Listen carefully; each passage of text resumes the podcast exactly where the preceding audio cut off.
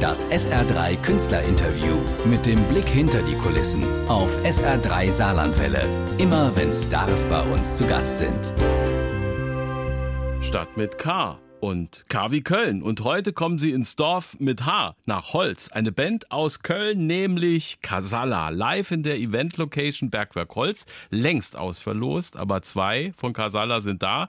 Florian Peil, der Gitarrist, und Bastian Kampmann, der Sänger. Grüß euch. Einen wunderschönen guten Tag. Viele Kölner Bands waren schon hier im Studio. Ob Bab oder die Höhner, die haben immer gesagt, außerhalb vom Köln ist es im Saarland am schönsten. So, jetzt kommen die ja.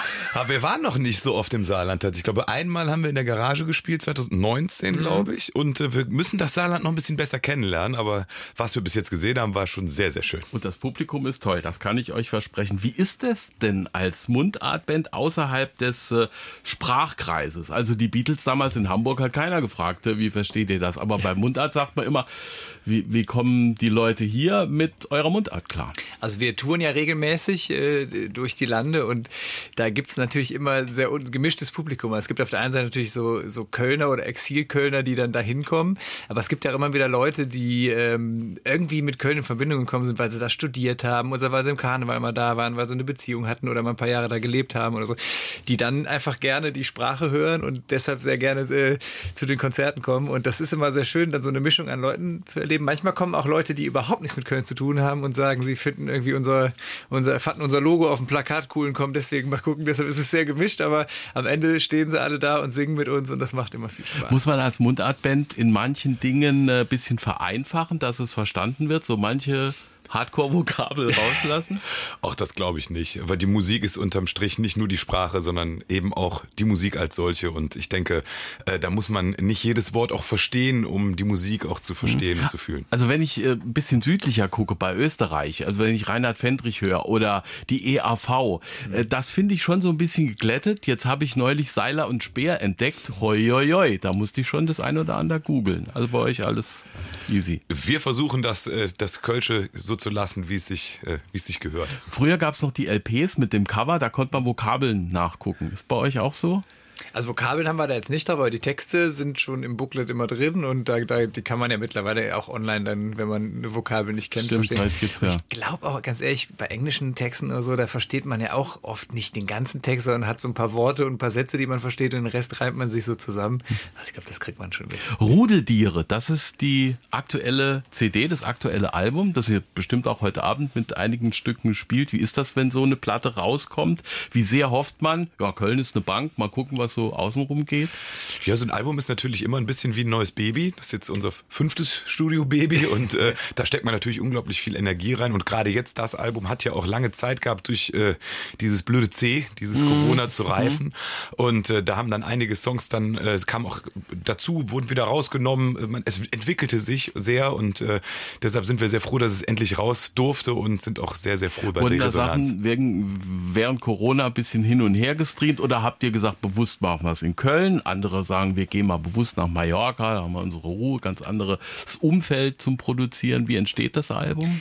Also wir haben, wenn wir schreiben und produzieren, immer so verschiedene Schritte. Das eine ist dieses kreative Arbeiten, wo man halt Songs schreibt. Da gehen wir tatsächlich gern mal hierhin und dorthin. Also es sind auf dem Song, äh, auf dem Album, glaube ich, Songs drauf, die teilweise in Holland oder im, am Niederrhein entstanden sind, manche in der Eifel und manche im Bergischen, weil wir halt immer mal wieder wegfahren.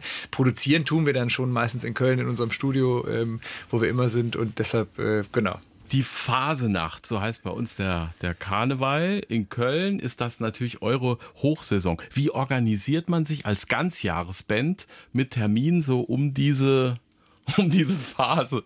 In den äh, drei Monaten oder zweieinhalb Monaten, je nachdem, wie sich das entwickelt, ist man einfach äh, in diesem wilden, bunten Konfettisturm unterwegs, steigt in den Bus ein, zwölf Stunden später wieder aus, dann macht man eine Pause und dann wird man die ganze Jahres Rockband quasi. Das ist dann so das, äh, die andere Phase.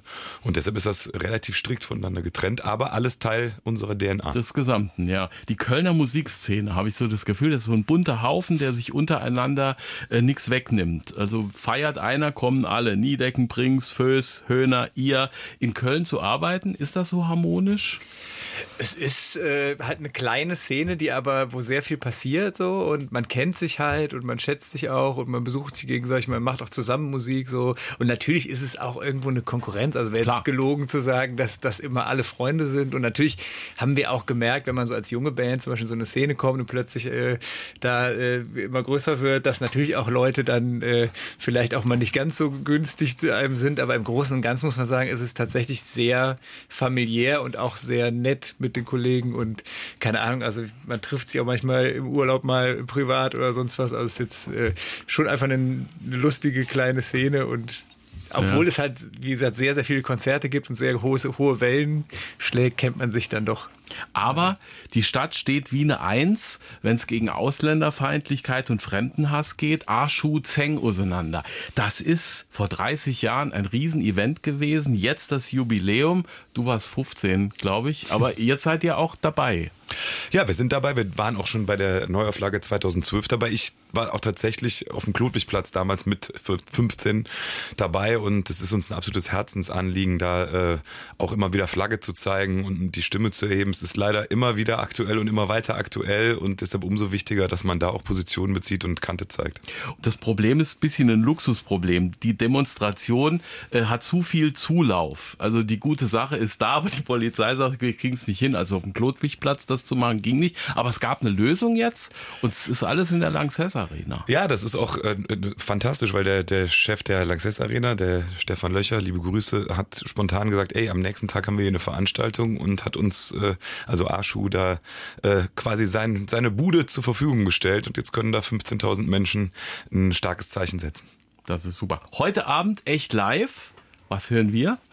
Wir hören äh, einen bunten Querschnitt aus unserem Programm und äh, wir sind sehr gespannt auf unser zweites, ist es das zweite? Tatsächlich zweites Konzert im Saarland heute Abend.